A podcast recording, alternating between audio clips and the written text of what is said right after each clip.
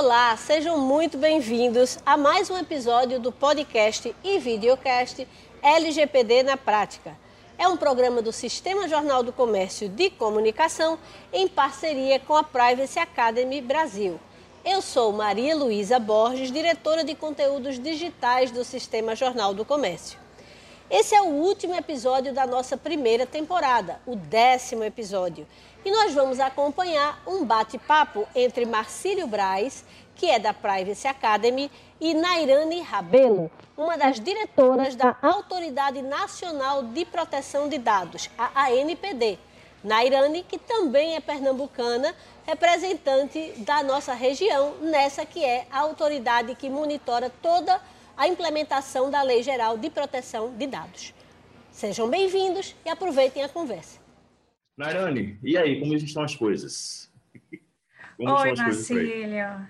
Em primeiro lugar, agradeço muito o convite. Para mim é motivo de orgulho estar aqui nesse momento falando com você, meu professor, falando com os pernambucanos, de, dos quais eu me orgulho bastante do nosso estado. E eu só tenho a agradecer a você a oportunidade, ao Jornal do Comércio também, de estar aqui. É, Narani, vamos lá. Então, assim, a pergunta que não quer calar. é, é, porque é, é, muito bom, por um lado, assim, não é complexo de poliana. Não estou querendo tirar uma coisa boa de uma desgraça, não é isso. Mas, assim, não é uma coisa que não pode ser digna de nota a gente perceber que as pessoas estão justamente por conta da, da, da, do fato de estar sendo tão noticiado, né, de ter finalmente entrado assim na pauta da mídia a questão de vazamento de dados, o incidente de segurança de informação, violação de dados pessoais, o popular vazamento, né? É, se existe aspas um lado bom nisso é que agora as pessoas estão tendo da pior forma possível no tratamento de choque, né? A preocupação com o que vão fazer com aqueles dados delas. Assim, não é com certeza o ideal, longe disso, mas assim, pelo menos a gente está tendo a oportunidade de ter isso no, no telejornal das 8 horas, entendeu? No, no, na revista eletrônica do domingo, isso é muito bom. Então, assim, o que eu percebo muito, Narani, é que agora que as pessoas estão sabendo que existe uma lei, estão começando a saber, as pessoas ainda não conhecem, né? Mas, assim, as pessoas que já conhecem a lei é, olham para leis assim, ok, então, assim, então quer dizer que tem uma autoridade nacional de proteção de dados, e aí, o que, que essa autoridade vai fazer? Né?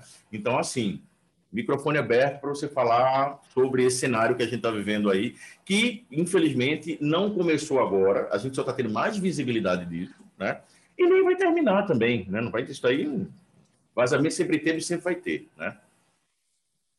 É, Marcílio, uma coisa interessante até para falar desses vazamentos é de que boa parte deles, na verdade, ocorreu antes da entrada em vigor da lei, ocorreu antes do início da autoridade, e nós estamos falando deles agora porque nós temos uma lei que está sendo mais discutida, nós Perfeito. temos autoridade, ou seja, alguém para responsabilizar de alguma forma. Então, esses comentários em relação à autoridade, o link disso com os vazamentos é interessante e é importante, é algo que, que na verdade, a gente não quer tirar de campo, muito pelo contrário, é, a gente acha que, que é por conta da autoridade, da existência dela e da existência da lei que a gente está aqui discutindo sobre isso, senão a gente continuaria tendo esses vazamentos como algo muito normal, como algo muito corriqueiro, e não estaríamos preocupados com isso. Então, é, na verdade, até a, agradeço esse debate, e uma coisa que, que eu sempre falo é que a Autoridade Nacional de Proteção de Dados, ela foi criada, na verdade, para falar para fora, não é uma instituição para discutir somente o, os planejamentos estratégicos e, e, a sua atuação dentro da instituição. Então, é por isso que é importante que a gente traga é, esse assunto mesmo para a rua e cite o nome da autoridade mesmo. É, então, a gente fica à vontade, algumas coisas assim é, são noticiadas de forma diferente do que na verdade acontece, mas é importante pelo menos falar isso aí para a gente estar tá aqui. Você está me perguntando e aí, o que é que você tem, o que é que você pode fazer por a gente, né? Uhum. E, bom, a autoridade ela tem a função administrativa, né? A gente tem quando a gente fala em vazamento, a gente tem que analisar diversas esferas aí, diversas esferas jurídicas de atuação, principalmente quando envolve crime. Os últimos que foram amplamente noticiados foram vazamentos criminosos. Então, se é crime, a gente tem que envolver também, além da NPD, mas envolver num, num trabalho conjunto autoridade policial investigativa. A gente tem consequências para o consumidor, a gente tem que envolver PROCONs, SENACONs, IDEC, órgãos de defesa do consumidor. Se, e aí a gente tem também, claro, as fiscalizações e orientação sob o ponto de vista de medidas de segurança e adequação LGPD, que inclui a ANPD, a, e outros órgãos que, que têm um envolvimento também é, judicial, como o Ministério Público, enfim. É, uma coisa que, que é noticiada de forma equivocada é que a autoridade seria responsável do início ao fim por tudo, e assim, a, isso é uma coisa que de alguma forma é boa, porque as pessoas estão vendo a utilidade da Autoridade Nacional de Proteção de Dados em relação ao assunto, mas ela tem limite de, de atuação, e o que a gente está fazendo é o seguinte, nós temos o nosso limite, é, pela lei, né? não é porque a gente quer, é um limite dado pela lei, a gente não pode fazer mais do que a lei nos impõe. Mesmo assim, a gente não quer que isso deixe de ser é, punível em todas as esferas possíveis. E é por isso a integração. A gente envolve outras autoridades, é, principalmente para que nada saia impune, para que a gente consiga é, sancionar, para que a gente consiga é, impor medidas sérias do ponto de vista criminal, do ponto de vista civil e também com as medidas administrativas que a NPD vem sugerir ao final dessa investigação. Ela é um pouco mais difícil assim nos últimos vazamentos, porque as entidades civis que estavam envolvidas, todas elas negam a serem fontes, né? Então, assim, uhum. é, eu vou aqui falar dos nomes porque eles estão sendo muito noticiados na imprensa, então sim, sim. não é um problema.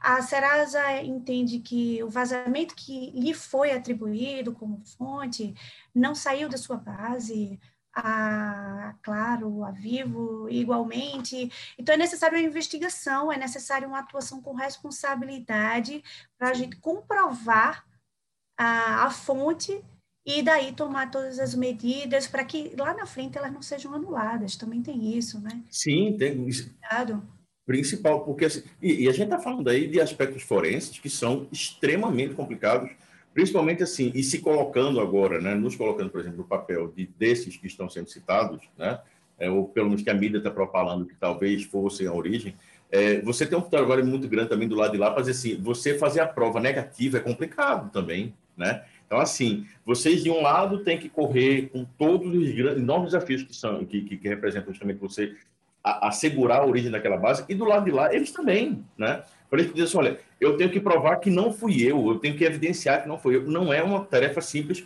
para nenhum dos dois lados. E uma coisa que você falou, Narani, e isso aí, a gente que, que vive no meio também dessa parte dessa informação, o que mais comenta é que isso aí é, é, pode ter sido também uma grande coxa de retalhos, né?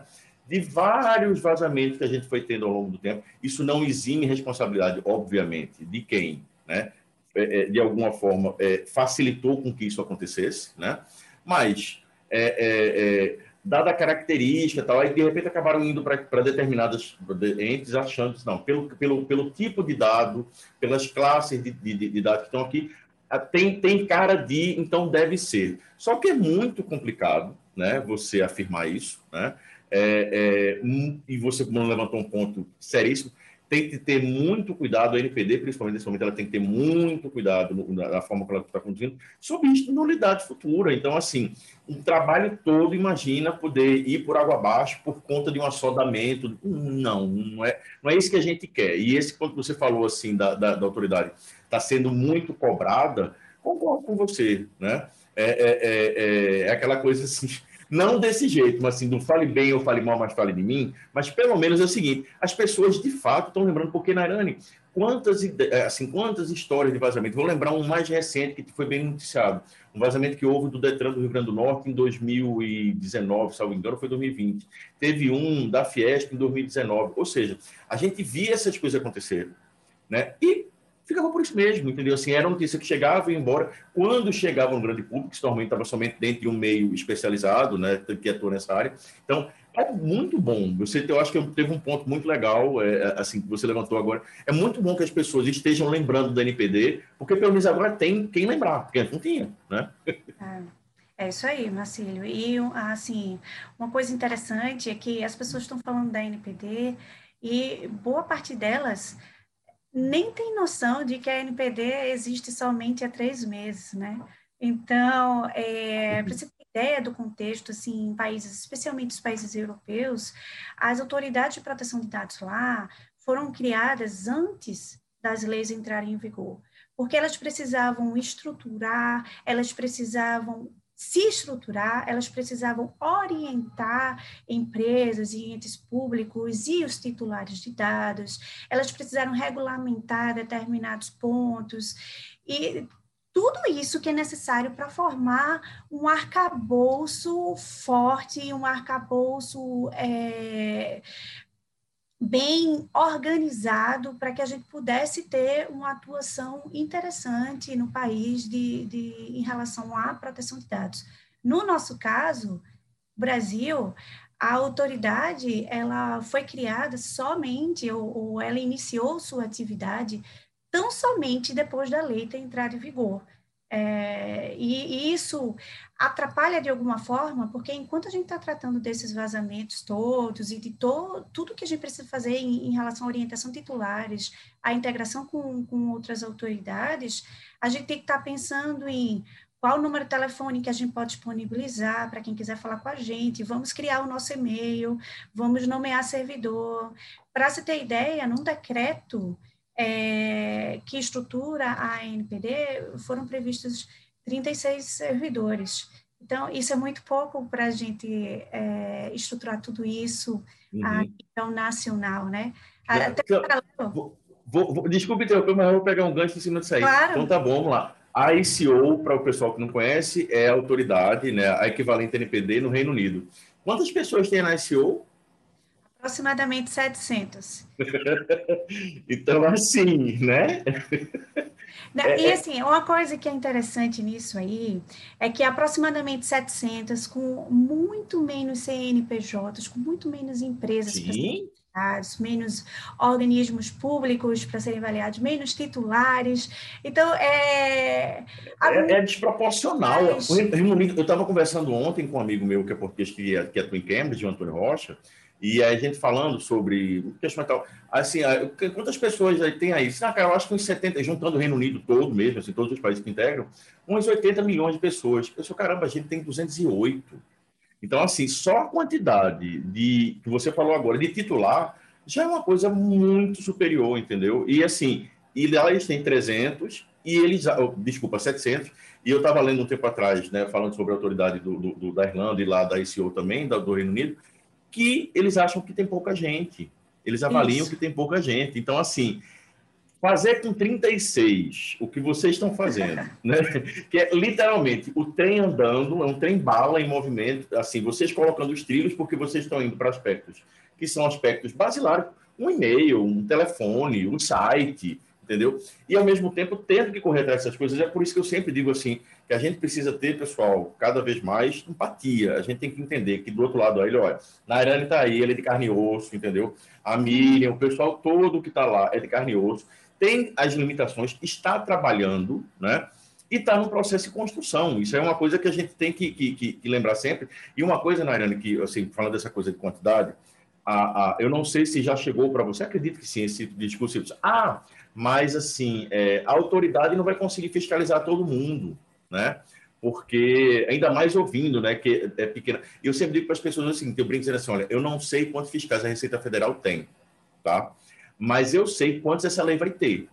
208 milhões, entendeu? A NPD está aí para ajudar, mas a gente tem que fazer o papel da gente, pessoal. Enquanto sociedade civil, se a gente não fizer, a lei não vai ter a força que precisa, a autoridade nacional não vai ter como ajudar melhor a gente. Então, assim, a gente tem que puxar para a gente também ser responsabilidade. Parar dessa coisa de ficar delegando, delegando, delegando tudo para os outros. Não, vamos atrás também. É, Marcílio, você falou assim, um ponto que a gente ainda pode pegar o gancho da SEO, que lá eles já têm uma cultura em proteção de dados, em privacidade, é, bem mais longa, uma caminhada e bem mais interessante, que eu acho que um, um papel-chave da NPD é justamente essa formação de cultura, esse, esse estímulo de essa consciência à privacidade à proteção de dados. E é como você falou, de fato, a NPD ela não vai conseguir fiscalizar cada uma das empresas e entes públicos, não vai. Mas o que, que ela vai conseguir fazer, o que, que ela deve conseguir fazer? É o que ninguém acreditava na época do CDC, né, no Código de Defesa do Consumidor, é que imaginava-se de que não iria pegar. Hoje o consumidor tem consciência né, dos seus direitos. Hoje o consumidor reclama seus direitos. Então, se a NPD conseguir trazer essa discussão para a rua, se a NPD conseguir trazer ou, ou, levar as pessoas a pensarem um pouco mais nessa questão dos seus dados, certamente é, o trabalho será muito mais eficiente e terá um efeito em cadeia uhum. bem melhor do que simplesmente pegar um vazamento punir. Acho que uma coisa, ela é junto da outra, Sim. mas o mais importante é, é, esse efeito em cadeia que a gente deve provocar, né? e aí certamente vai diminuir a quantidade de, de, de, de incidentes de segurança e uhum. tal.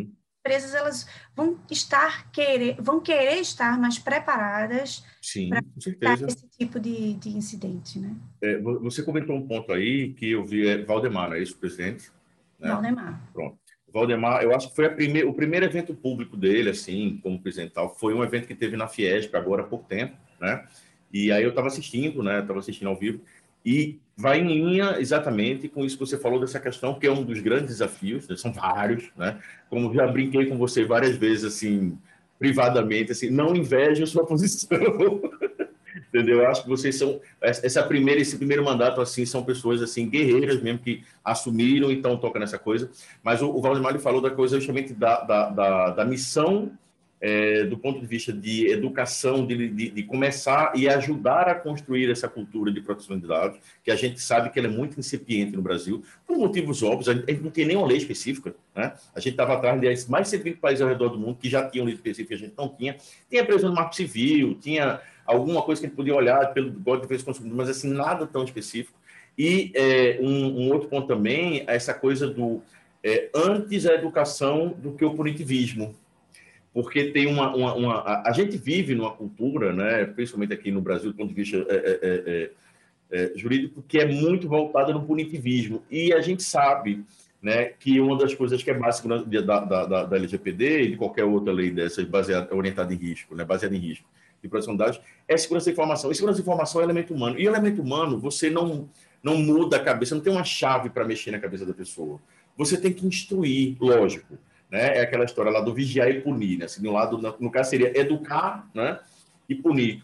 Mas, assim, as pessoas ficam olhando muito para o lado da, da, da necessidade de fazer com que isso aconteça da noite para o dia. Cultura se constrói, né?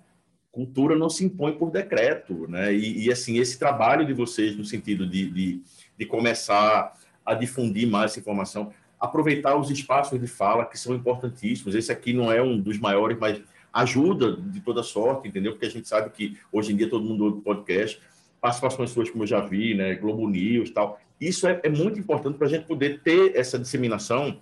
E, e assim, com relação a, a, a essa questão especificamente, voltando um pouquinho para vazamento, né? Uhum. Porque a gente sabe que roda, roda, roda, o povo gosta de entender e é importante que a gente entenda, né? Sim. Então, assim, vamos imaginar o seguinte: a gente, é, é, isso aí a gente vai falar desse, desses casos agora recorrentes específicos, mas é importante também para a gente deixar claro para o que vem por aí, porque a gente sabe que a gente vai continuar tendo esse tipo de problema, porque se o fato da gente ter uma lei e ter uma autoridade resolvesse e nunca mais tivesse vazamento, o Brasil seria o único lugar do mundo que estaria tendo vazamento de dados hoje.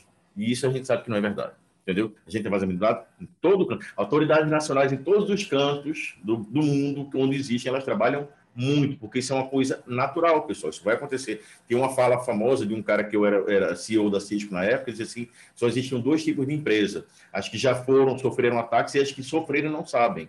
Então, assim, é perfeitamente natural. Então, olhando agora para esse caso, mas pensando num cenário mais amplo, o que é que vai dar de ruim para essas empresas que eventualmente tiverem seus dados vazados?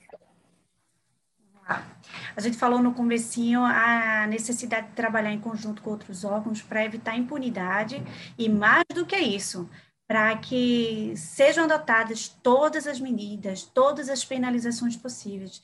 E aí você toca num ponto importante.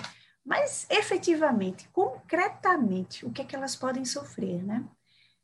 Sob o ponto de vista da NPD, né? Eu acho que, que é uma coisa interessante que todo mundo quer saber. O que, é que a NPD pode fazer contra elas? É, a gente tem a, a LGPD, que é a, a Lei de Proteção de Dados, né? Ela, a, a parte que fala de sanções, ela entra em vigor em agosto de 2021. Ela não está em vigor ainda. Hoje, a NPD não poderia aplicar uma sanção administrativa prevista na lei. Mas isso significa que a NPD não vai fazer nada? Não. Isso significa que existem todas as medidas administrativas que a gente pode subsidiar nos outros órgãos, é, a demonstração de todas as irregularidades que a gente pode falar, inclusive para a sociedade, né, para todo mundo entender o, o, o, nível de ética, muitas vezes, das empresas, e, e, se elas querem ou não que seus dados estejam lá. É, se houver continuidade deli, é, delitiva a partir né, de, de agosto de 2021, a gente vai poder aplicar mesmo para os vazamentos que ocorreram antes. Então, isso não significa Boa. que vazamentos de hoje, eles não são puníveis. Havendo continuidade, eles serão puníveis, sim, pela NPD. E a NPD vai trabalhar do lado e, e, assim, de alguma forma, cobrando e ajudando as penalidades das outras entidades. E aí, quais seriam elas? A gente tem, do ponto de vista criminal, as consequências criminais é, para os os criminosos, né? Assim, uhum. usei muito esse termo, mas, enfim, é, é, todas as medidas penais que podem ser aplicadas para eles. Uhum. A gente tem, do ponto de vista do consumidor, a possibilidade que ele vai ter é, indenizatória em relação à empresa que foi fonte de dado, que deixou de adotar alguma medida administrativa. Então, imagina aí uma empresa que tem milhões e milhões e milhões é, de titulares e que os seus dados foram vazados, os dados que estavam sob sua guarda foram vazados, e quando eles souberem que eles têm a possibilidade de uma medida nesse sentido, o que é que pode acontecer. E, e assim, fora isso, a empresa, por outro lado, ela pode ter uma ação de regresso contra funcionários que deram causa, né? Porque muitas vezes a gente sabe que isso vem de dentro das empresas ou pode vir, acontece. Não estou dizendo que foi isso que aconteceu, não, mas que uhum. pode acontecer. A gente pode ter outras consequências naturais, como disputa entre investidores, é, disputas pela direção da empresa, por uma má administração em relação à segurança. Então, é, em resumo, a gente teria medidas criminais, a gente teria medidas cíveis e as medidas administrativas da NPD. É por isso que quando o pessoal fala ah, a NPD está delegando para outros órgãos e não está fazendo nada, não, é o contrário. A NPD está exigindo, atuando em conjunto para que todas as possibilidades sejam realmente utilizadas. Então, acho... Com certeza. Não, assim, de delegando é ótimo, né? Assim, é imaginar agora que é imaginar o seguinte: tem um gabinete do presidente, de lado tem a sala né, da NPD, e o resto do, Brasil está todo embaixo. Pessoal, todo mundo está trabalhando junto. Assim, a NPD tem os limites de atuação, né? Então, tem coisa que vai ter que ser da esfera da, da, da Polícia Federal, que vai ter que ser da esfera, por exemplo, uma questão mais específica, via Senacom, via a, a, a, agora, né, recentemente, né, está gravando isso agora no final de, de fevereiro né, de 2021, via recentemente um, um, um foi amplamente noticiado, né? A, a reunião que houve da Senacom com o NPD, né? Sim. Então, assim, a gente tem que pensar que esses atores todos, no final do dia, eles estão trabalhando em prol da sociedade civil. Então, assim, que bom, né? Não é delegação, pelo amor de Deus. Quem fala uma coisa dessa vive em outro planeta, entendeu? É, é, é trabalho em conjunto, tem uma diferença muito grande entre você é, é, é, é trabalhar de forma integrada, conjunta, coordenada, do que você está repassando, né? não, não é um caso em absoluto. E, e, e, você comentou uma coisa com relação é, a, a, assim, as, as consequências, né? Aí aproveitar um pouco aqui, só esse espaço para falar de uma coisa que você com certeza sabe e outras pessoas também que atuam na área, né? É, que é a seguinte, a gente pensa né, nas multas, tal. primeiro que essa coisa da multa, eu particularmente, eu tenho uma raiva muito grande quando eu vejo o pessoal falando disso, principalmente porque é, vai por uma linha que eu acho que ela é nociva, que é você vender uma coisa que é o meu direito, um direito da Narana, um direito seu que está ouvindo agora, como se fosse um cacho de bananas, né? E que assim a pessoa tem que fazer aquilo ali, porque senão vem a multa de 50 milhões de reais. Pelo amor de Cristo uhum. Jesus. Vamos começar a ler a lei, pessoal. Quem fala isso e fica usando isso como um, um, um como é que eu posso dizer, um, um discurso, seja lá para o que for, denota de cara desconhecimento da lei, porque está falando ali que existe a limitação de 2%, ou seja, para você fazer uma regra de três básica, você, para ter uma multa de 2%, a chegar a 50 milhões, você teria que ter um, um, um, um faturamento de 2 bilhões e meio. Né? Então, assim, é, é, denota muita falta de conhecimento da lei e até brincando agora, até de matemática, né? porque assim, isso é uma coisa... E, e eu acho que também tem, tem o ponto de pensar o seguinte, Existem outras coisas, fora todas essas sanções, todas as questões que a Narene falou. Por exemplo, na Alemanha, em 2000, final de 2019, estava rolando três ações de empresas onde, vamos supor, empresa A e empresa B, tá? A empresa A e a empresa B atuam no mesmo segmento de mercado, certo? Tem mais ou menos o mesmo porte e tal. A empresa A estava em conformidade com o GDPR, a empresa B não. A empresa A, ela entra juízo uma ação por concorrência desleal com relação a outra empresa, a empresa B. Por quê? Eles assim, olha, aqui eu tenho, além da preocupação né, pelo titular, pelos direitos titulares, mas assim, essa preocupação custa dinheiro, eu preciso investir num monte de coisa aqui. E o meu produto final acaba tendo um custo que esse cara aqui do lado não tem. Então, assim, esse podcast é muito voltado para empresários e empresários. Pensem no seu negócio. Eu também sou empresário hoje em dia. Eu, eu durmo e acordo pensando no meu negócio. Eu tenho que pensar em todas as consequências. Multas sanções, pegam, pegam, mas existe um, um todo um, um, leque de coisas, desde a questão reputacional até a própria questão concorrencial. Então, assim, a gente tem que estar muito esperto. E vocês, queridos colegas empresários, por favor, lembrem-se disso. Né? Assim, é, é, muito importante que a gente, que a gente tenha esse. E falando de empresa, é, é, era uma coisa que eu queria ver contigo também, era com relação, é, já que a gente está falando de empresa, o grande contingente de empresas nesse país, né? Se coloca ali naquela base do, das micro e pequenas empresas. Né? A autoridade agora, recentemente, ela fez um negócio fantástico, que eu acho que, é, sendo professor e atuando nessa área, mas assim, uma das coisas que eu mais ouço né, recorrentemente é como é que vai ficar a questão das micro e pequenas empresas, porque a gente tem previsão profissional, a gente já tem previsão na lei, enfim, de um tratamento diferenciado, e a NPD fez esse, esse, esse chamamento agora né, para coletar da, da, da sociedade é, é, ideias, sugestões, né, para um, a futura discussão com relação a essa questão da regulamentação.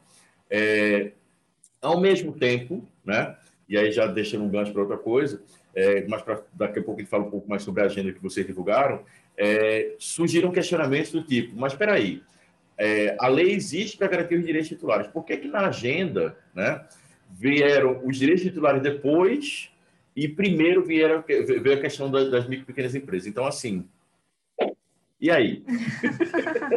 a gente até imagina por quê, mas e aí? a agenda regulatória, Marcílio, ela, inclusive, não é algo obrigatório. E a gente fez questão de divulgar qual é a nossa organização, o que, que a gente tem na nossa cabeça para caminhar é, sob o ponto de vista de ordem, né? E aí ela foi construída pensando no titular, e a pergunta que você faz, ela é muito interessante, mas então por que a regulamentação dos direitos titulares não começou, não foi o primeiro ponto? E aí eu digo, para proteger ele mesmo. Porque o que acontece é o seguinte, hoje os direitos previstos na LGPD para os titulares, eles são exercitáveis. Os titulares, eles podem requerer que a empresa cumpra ou que a empresa atenda ao seu direito. Mas o que, é que acontece efetivamente? As empresas elas não estão organizadas, elas não estão estruturadas para atender. E não aí, sabem que existe a lei, Narane, essa que é uma grande realidade. Né? Não adiantaria nada a gente começar pela, pela regulamentação dos direitos titulares, ou adiantaria de alguma coisa, mas o efeito não seria o desejado, se a gente continuasse deixando a ah, 90 e tantos por cento dos CNPJs brasileiros, que são de, das microempresas e pequenas e startups, sem uma adequação. Então, ah, essas empresas iam continuar sem conseguir, muitas vezes, atender os titulares, e os titulares iam começar a desacreditar do exercício do seu direito. Perfeito. Então, pensando aqui de forma qual seria a ordem mais eficiente, a gente pensou, olha, o que está acontecendo essa desorganização das empresas. Então, o que, é que a gente vai fazer? A gente vai começar a orientação dos titulares, isso independente de regulamentação, Tá? Isso aqui que a gente está fazendo, por exemplo, debater, etc. A gente vai iniciar a orientação dos titulares em paralelo, a gente vai ajudar as empresas a atender os titulares, a gente vai ajudar as empresas a adotar as medidas de segurança. A, a lei, como você bem fala, como você bem sabe, ela tem uma complexidade relevante de você atender, para você atender todos os pontos. As medidas de segurança adequadas, elas são bem relevantes. E a gente tem as micro e pequenas empresas, muitas vezes, uma dificuldade até de entrar no mundo da digitalização. A pandemia empurrou as empresas uhum. Né, para a digitalização, mas ainda não estamos no momento ideal. E aí, o que, que aconteceria se a gente tivesse uma LGPD tão rigorosa para essas micro e pequenas empresas, ou com medidas desproporcionais para elas, elas poderiam optar por não estarem no mundo da digitalização, do, do, desenvolvimento tecnológico, crescimento econômico. E ainda tem uma, uma outra situação. A gente vê que empresas grandes que tem uma consciência reputacional é, em relação a tudo isso que a gente falou até aqui, elas estavam começando a exigir a, o nível de adequação para as micro e pequenas empresas e similar ao que elas próprias precisavam. E aí, o que, é que poderia acontecer em médio prazo? Ia deixar de contratar as micro e pequenas empresas para contratar só empresas de maior porte, que têm condições uhum. operacionais e financeiras de fazer uma adequação ideal ou, ou interessante, e aí a gente poderia ver uma consequência negativa na economia. Então, acho que tem esses dois pontos, né? É, preservar a continuidade da atividade das micro e pequenas empresas e startups, é, ajudar a, ao seu ingresso no mundo da tecnologia também, mas principalmente, é por isso que eu comecei por ele, é estruturar uh, todo o sistema para que elas consigam também atender aos titulares. Se elas conseguirem atender, os titulares vão acreditar nos seus direitos. E aí Sim, a gente com certeza. regulamentar bem isso aí. Com certeza. Isso, inclusive, é, assim, é, é, é, quem, quem, quem ouve o podcast, quem chegou até aqui, passou pelos outros nove episódios, principalmente no anterior, que eu falei sobre formação profissional, assim, é, é, capacitação, que é uma coisa que preocupa muito, porque se você tem as empresas mal, mal providas de profissionais devidamente capacitados, elas não conseguem fazer o que hoje já é cobrado pra, pra, pra, do ponto de vista da lei e futuramente com relação às micro e pequenas empresas também. E, e tem um ponto, Arena, que eu acho que, que, que, seria interessante. Não, não, não quero que você concorde nem discorde, né? mas eu só dar um, dar um dado. Né? É, a gente sabe, quando a gente olha, por exemplo, para a Europa, que o percentual, assim, a, a forma de, de, Se você pegar percentualmente, por assim dizer, se você pegar assim, uma, uma conformidade que uma empresa de grande porte faz, né? O que é exigido efetivamente para uma micro e pequena empresa é diferente, né? Mas isso não quer dizer nenhuma das duas coisas que eu vou fazer, que eu vou falar agora. Nem que tem que ser no mesmo nível, porque senão a gente correria exatamente esse risco terrível que você acabou de mencionar, né? Porque as empresas não teriam, as micro e pequenas empresas não teriam as mesmas condições financeiras, inclusive, né, e de pessoal, para poder chegar no mesmo patamar que uma empresa multinacional, enfim, uma grande corporação, mas também não quer dizer que não vai ter nada ou que, porque é micro e pequena empresa, tem que ter um tratamento diferencial, e esse tratamento diferencial signifique você ter menos conformidade. Só para lembrar para o pessoal ouvinte, conformidade é binário, né? Ou você está, ou você não está. O que pode mudar é a parametrização do que é considerado estar em conformidade. Então, assim, a gente olha, por exemplo, para o GDPR, lá no GDPR você não tem, por exemplo, a obrigatoriedade de registro de dar tratamento para empresas com menos de 250 funcionários. Beleza. É a régua que eles usam lá de, de empresa média. Né? 250 funcionários, aí tem, tem mais dois, outros dois é, é, é, é, parâmetros do ponto de vista financeiro. Mas, olhando para isso aí, mas assim, pessoal, ah, não preciso fazer o, o, o registro de atividade de tratamento. Ok. Vai fazer um...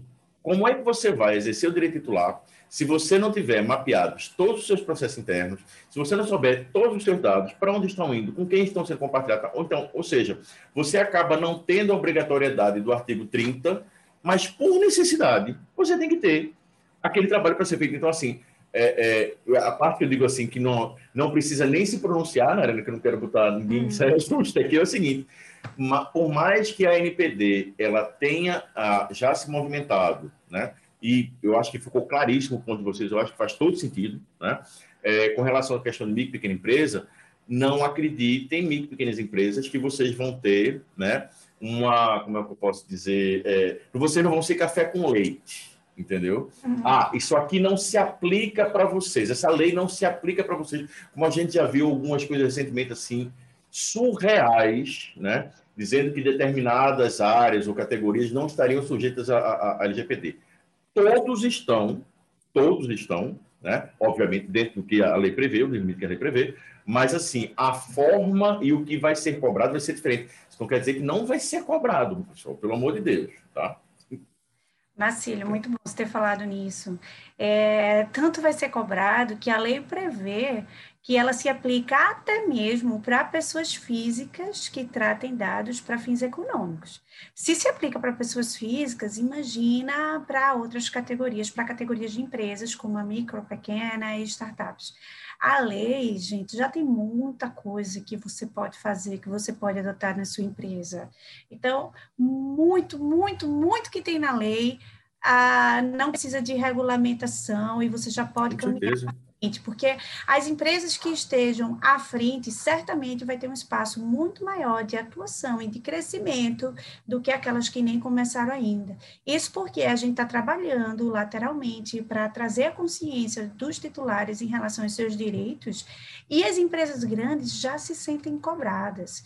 E aí, pela cadeia de produção, elas precisam contratar para se manter adequadas todos os seus fornecedores também adequados. Então, assim, né, ela vai privilegiar, ela sabe que vai ter um tratamento diferenciado para micro e pequena empresa, mas ela vai privilegiar a micro e pequena empresa que esteja mais organizada sob o ponto de vista da Lei Geral de Proteção de Dados. Então, assim, isso não é motivo para sentar na cadeira e dizer um dia, é quem comigo, sabe, né? não é comigo, é exatamente. Vai ser, e vai ser muitas vezes não por conta da NPD, muitas vezes, viu? Mas por própria consequência natural. Sim, os, os 208 milhões de fiscais que somos todos nós os titulares, né? É isso. Sim, que estamos ali em cima. E assim, né, é, é interessante, você falou essa coisa, por exemplo, da, da pessoa física, no site da ICO, né, no site da Autoridade do Reino Unido, você tem lá na parte das sanções,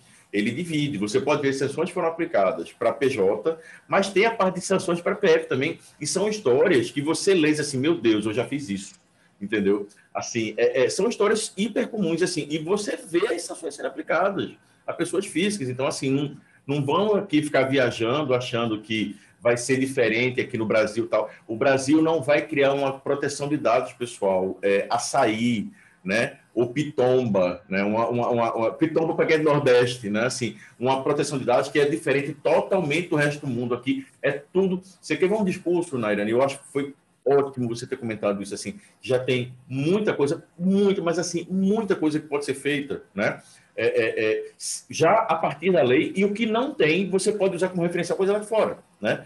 Uma coisa que você vê recorrente, assim, que se vê recorrentemente, que me dá muita raiva quando vejo, é o seguinte: ah, não, ninguém sabe exatamente ainda o que tem que ser feito. Ou, e é um complemento desse discurso, ninguém sabe exatamente o que tem que ser feito e a gente tem que esperar NPD. Está errado o primeiro está errado o segundo. Né? Porque assim, ninguém sabe exatamente o que está sendo feito, é aquela coisa assim, eu não sei, então ninguém sabe. Não, desculpa. Entendeu? Nairane sabe, eu sei, eu conheço um, um, monte de gente que sabe o que tem que ser feito. Isso é um ponto. Tá? E outro é, a, a, a NPD, de fato, quando você para para ver ali, a, quantas, eu não lembro agora, na, é, é, o, o Fabrício é que tem esse número, ele tinha, eu acho que até comentou no papo da gente lá, no comecinho do, do podcast, de quantas vezes a NPD é citada na lei apontando para regulamentações específicas da NPD, né? Mas, enfim, tem um, um, X número de coisas lá que aí, de fato, a gente vai ter. Mas, mesmo assim, são definições, são refinamentos. Isso não quer dizer, pessoal, que ninguém sabe o que tem que ser feito. Você basta olhar para a Europa, o que é que já feito. Alguém tem alguma dúvida de, de, de que se trata um relatório de impacto? Ou todo mundo vai ficar sentado esperando para a, a, NPD definir, olha, relatório de impacto é isso? Não.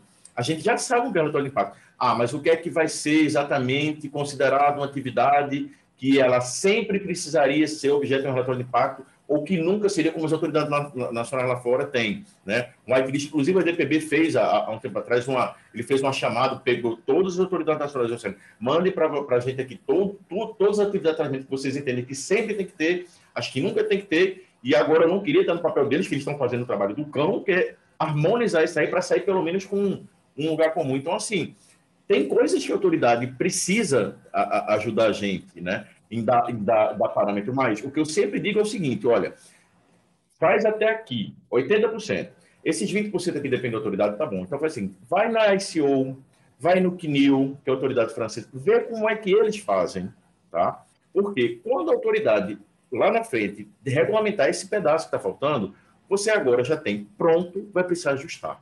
É muito diferente do que você não fazer nada e jogar para o colo a responsabilidade da, da NPD, né? ou para um desconhecido, porque ninguém sabe exatamente. Não. Faz o que tem que ser feito, usa um referencial externo, até porque Nairane, Miriam, esse povo todo que está, o pessoal do conselho também, aproveitar até uma coisa que eu pensei aqui do conselho agora, assim, o pessoal do conselho é, é, são pessoas, pessoal, que estão atuando e que já têm nome e renome internacional conversam com esse pessoal lá de fora o tempo todo. Vocês acham realmente que depois do Brasil passar décadas atrás desses, assim, é, é, é, é comendo poeira, entre aspas, desses outros países, principalmente da Europa, a gente agora ia ter a oportunidade de fazer a coisa certa pela primeira vez. A gente só tem uma oportunidade de fazer a coisa certa na primeira vez. A gente ia criar uma coisa completamente diferente de tudo que existe no mundo que a Nairane ia criar um, né, um relatório de impacto novo, né, que a Miriam ia criar pessoal, isso não existe, entendeu? Assim, a gente aqui tá, é, eu brinco dizendo o seguinte, que eu não gosto da comparação que diz que o GDP, que a LGPD é inspirado no GDPR. Eu não gosto disso. Eu gosto de dizer o seguinte, o Menleges que, assim, é, é, é que que está acima delas, né? Assim, a fonte onde elas beberam são as mesmas. Aqui a gente tem uma interpretação para algumas coisas, lá tem outra que não chega ao ponto de interpretação de questões principiológicas, como, por exemplo, a definição do que é um controlador, do que é um operador. O que é um controlador, o que é um operador, é lá fora, vai ser aqui e vai ser em qualquer lugar do mundo, porque são conceitos específicos oriundos dos princípios que são atinentes à proteção de dados, que não se confundem, por exemplo, com relação hierárquica, que é um problema muito sério que a gente tem aqui, que aí, deixa eu até aproveitar, eu vivo falando desse negócio e eu não canso de falar, tá, Narena? Mas assim, a, a, a, gente tem um problema muito sério aqui no Brasil, tá? Que aí eu posso falar por estatística, assim, a questão empírica. 40% dos meus alunos, tá? E, e, muitos deles, como você também, já vinham de muito tempo estudando tal, e não tinham um curso específico tal, mas assim, e não tinham cursos, né? Inclusive, cara, é, são pessoas que já vinham atuando na área, que já estudam tal, tal, tal. Veja, assim, 40% dos meus alunos é, eu faço uma avaliação né, para poder falar de contratos, que é básico eu saber o seguinte: olha, você entende exatamente o que é um agente de tratamento. Você sabe o que é estar controlador ou estar operador, porque não é ser, né? É, é, é muito mais para estar do que ser, né? Então você sabe o que é isso. 40% do pessoal acha que controlador é o dono da empresa, operador é o funcionário. Porque na lei diz que é uma pessoa natural também que pode ser, e aí uma manda e outra obedece. E aí, pessoal, a gente acaba tendo um problema muito sério, porque isso aí é endêmico, Nairane. Isso aí é uma coisa que, assim, eu já tive situações assim de fazer esse, esse levantamento dar 60% das pessoas imaginarem isso errado. Então, uma coisa que eu acho que precisa ficar muito claro para o pessoal é o seguinte: por mais que a gente tenha questões muito características é, que precisam ser regulamentadas por, por, por força de lei pela LPD, ou questões até que vão assim, bater de frente ou ir de encontro ao encontro de questões jurisprudenciais tal. Tem algumas coisas que não se mexem. Então, por exemplo, o conceito de, de operador e de controlador, ele já nasceu e a gente no Brasil não tinha nada, nada parecido com isso. E aí, naturalmente, as pessoas tentam fazer o quê? Elas tentam aproximar um conceito novo de uma coisa que elas entendem, que é relação de subordinação. Mas não tem absolutamente nada. Então, assim, não esperem que a NPD vai reinventar a roda porque ela já tem trabalho demais para fazer esse barco, esse barco andar do jeito que tem que andar. E, pelo amor de Deus, vamos olhar para os princípios e tratar princípios como o nome está dizendo, são princípios. Né? Seria que você quer comentar a respeito disso aí, porque esse negócio aí já virou febre, né, essa história, né, Nairane? Mas, enfim. é. é, mas, assim, uma coisa que você tem razão, Marcílio, é de que, se por um lado a gente teve prejuízos de sermos criados apenas agora, de alguma forma, a gente consegue se aproveitar da experiência lá de fora. Concordo, gênero e grau. Assim, é, é, assim é, vamos tirar proveito do atraso, né? É, não tem o que fazer. Né? É, é, então, assim, a gente consegue ver o que é que teve de bom das experiências uhum. passadas, o que é que teve de ruim, e o que é mais importante, que é o que você fala, não é bom falar em inspiração, inspiração, inspiração, né?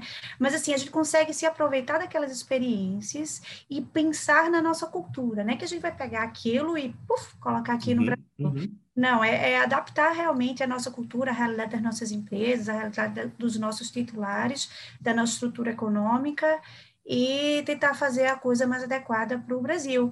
Mas certamente a gente tem muito que se aproveitar do que já ocorreu lá fora. Tem uhum. toda... Me diz uma coisa, agora já caminhando para o fim aqui, o papo está muito bom, mas assim, é podcast, mas a gente tem que ter tempo também, senão a gente, né? E se deixar, eu falo para Dedel.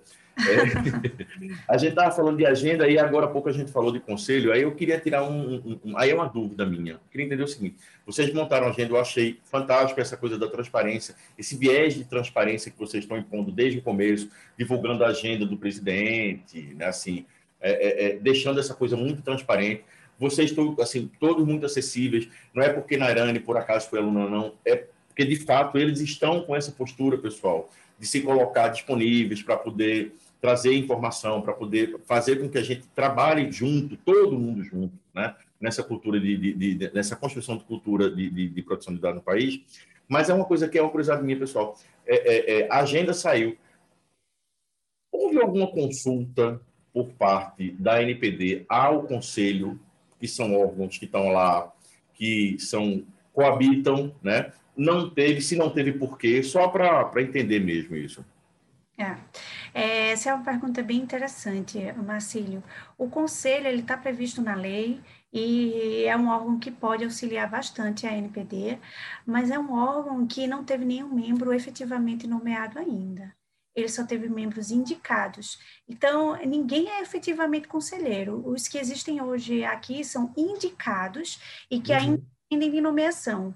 A nomeação, ela, a, a NPD, ela é dividida assim tem as entidades públicas, digamos assim, que uhum. podem indicar seus nomes livremente, e tem a NPD, que ah, para entidades privadas ah, vai formar uma lista tríplice para cada um dos nomes e depois um deles vai ser nomeado. A nomeação não depende da NPD.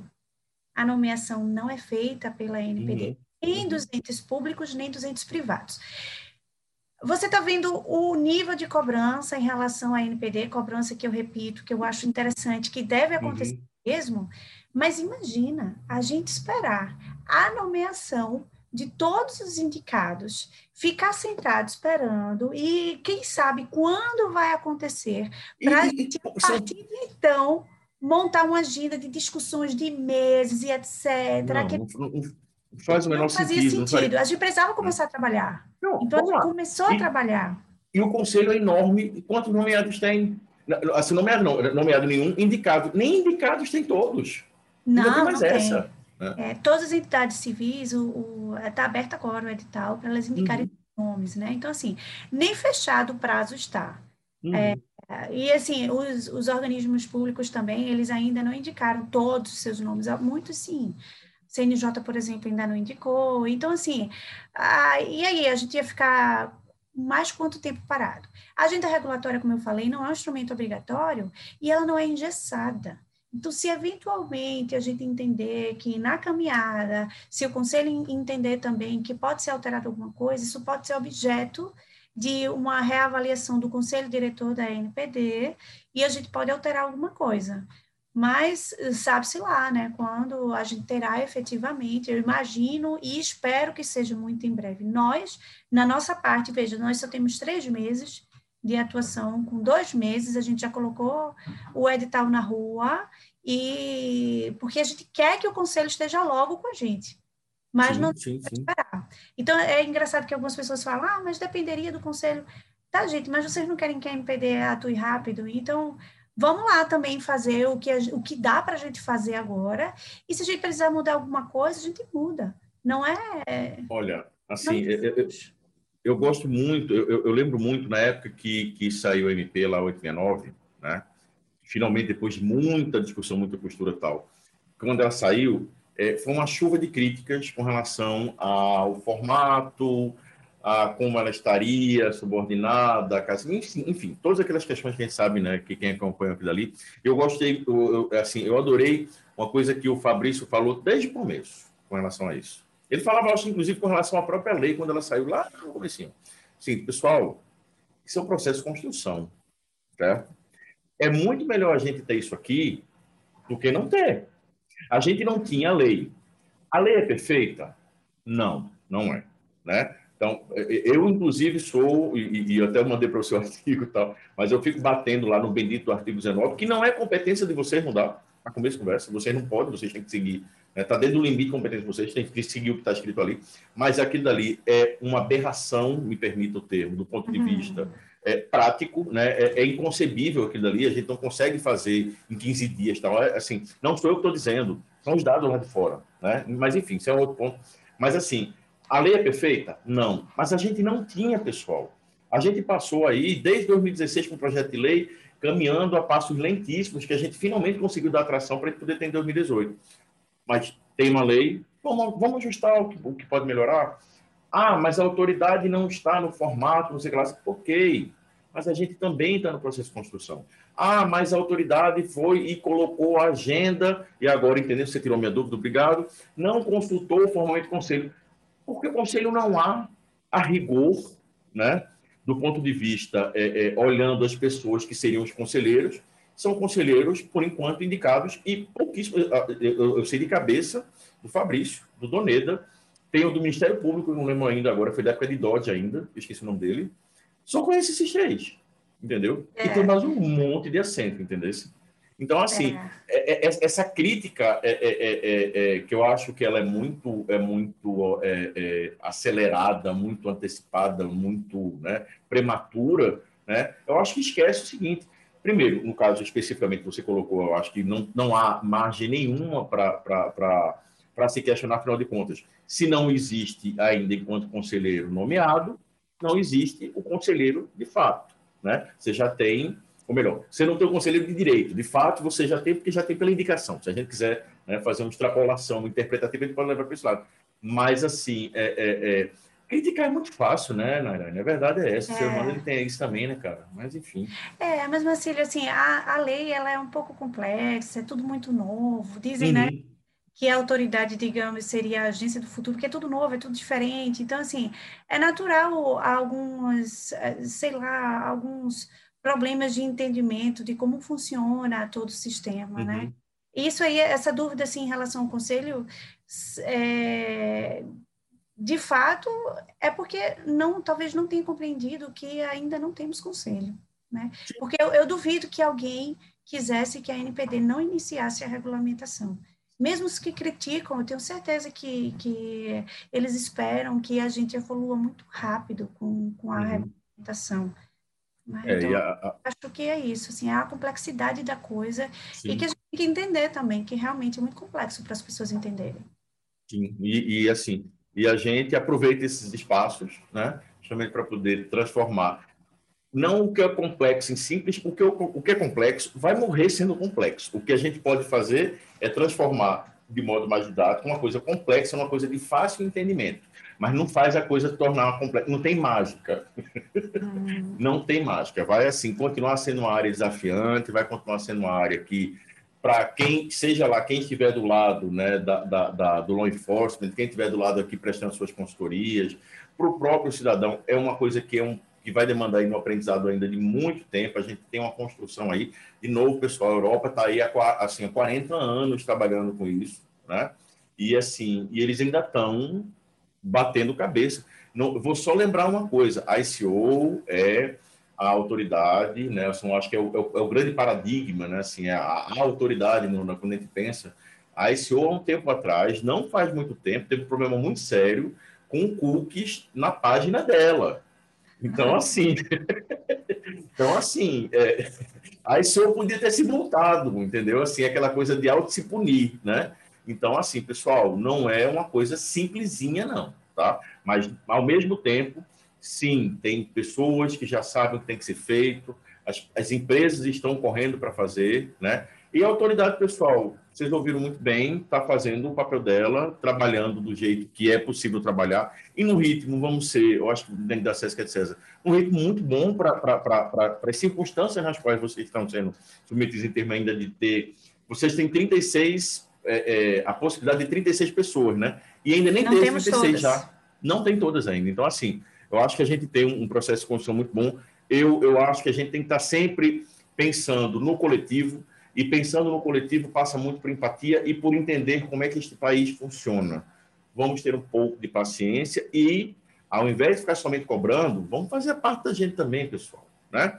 Vamos ajudar Narânia, a Mia, o Valdemar, o povo todo, mas vamos nos ajudar também, né? Vamos começar a prestar atenção no que, é que a gente está fazendo com a da gente, Nairane, meu bem, muitíssimo obrigado, entendeu? Assim, eu não poderia terminar de modo mais legal essa primeira temporada do podcast, né?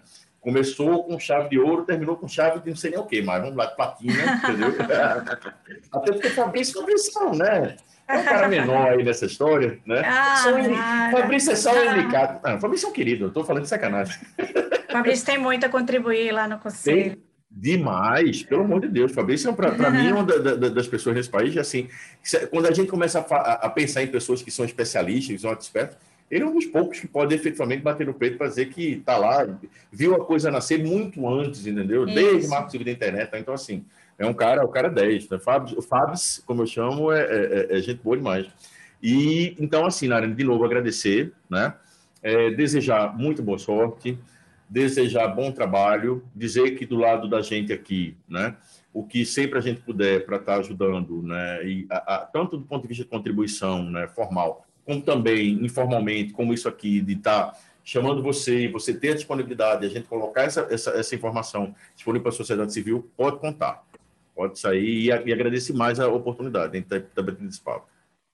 Que bom, Marcelo. Eu agradeço a você, a sua escola também, que me ajudou também na minha formação. Que bom, estou muito orgulhoso disso. Agradeço também ao Jornal do Comércio aqui pela oportunidade e digo a todo mundo que eu estou disponível, eu e todos os diretores, nós temos a consciência de que nós temos que ter esse diálogo, nós temos que falar para fora mesmo, para todo mundo ouvir, para para divulgar um pouco do que a gente está fazendo, do que a gente tem que fazer, qual é o nosso papel, qual é o papel do titular também, como fiscal, né? Isso. Sim. Mas, é, o que me resta aqui é agradecer pela oportunidade. Tá bom, Narane, eu que agradeço aí. Pessoal, é isso aí. Essa foi, a, foi o Papo Narane, né? O final do, do, do último episódio da primeira temporada. E se preparem que daqui a pouco começa a segunda temporada, já com umas ideias novas que eu tive aí de formato e tal. Não se espantem se Nairane voltar de novo, não, viu, pessoal? nem Nairane, nem Fabrício, porque tem, tem coisa que vai vir por aí na segunda temporada, tá bom? Então, pessoal, vamos continuar aqui o programa. Valeu? Um abração para todo mundo. Muito rico esse bate-papo entre Nairane Rabelo, da Autoridade Nacional de Proteção de Dados, da ANPD, e Marcílio Braz, que é professor da Privacy Academy. Como sempre fazemos um segundo bloco, no nosso programa vamos conferir mais uma edição do quadro E Agora? em que Marcílio traz dicas para a implementação da Lei Geral de Proteção de Dados. E agora? E agora, pessoal, é o seguinte: chegamos agora, se tudo der certo no meio do caminho, com muito trabalho, muita dedicação, a gente chegou ao final da implementação. Então, assim, Nesse momento, o que, é que a gente tem que fazer? Uma das coisas que eu sempre recomendo é, é vamos procurar contratar risco, é, perdão, seguro de risco é, contra risco cibernético. Por quê? A gente está vendo, pessoal, a quantidade cada vez maior de incidentes de segurança com, da, da, da, informação com violação das pessoais, o famoso vazamento de dados. E isso não vai acabar. Na verdade, isso sempre aconteceu e agora, graças à LGPD, graças à atuação da NPD, graças à atuação de watchdogs, de Ministério Público, ou seja, todos os holofotes estão virados para isso e agora a gente vai ter finalmente a transparência que a gente sempre mereceu e a gente até agora não teve. Né? Então, a tendência é que a gente realmente venha ver cada vez mais relatos de incidentes cada vez maiores. Né? Então, é importante a gente pensar o seguinte, que isso tudo, se existe seguro para tudo, esse seguro é um seguro importante que deve ter também. Então, a recomendação que eu faço é procure uma pessoa que seja especializada nessa área, que ela entenda exatamente de seguros, para ela te orientar, ela te colocar as, as, as opções que existem no mercado, tá? E a partir daí você escolher. E isso feito, uh, uma coisa que eu sugiro, né, que eu recomendo assim, no, no, na, no segmento do, do, da implementação, para a gente encerrar, é o seguinte: a gente começar, a gente terminar por onde começou. Ou seja, lembram lá atrás, no primeiro, segundo episódio, né, salvo engano, onde eu falo que a gente precisa fazer uma avaliação de maturidade, né?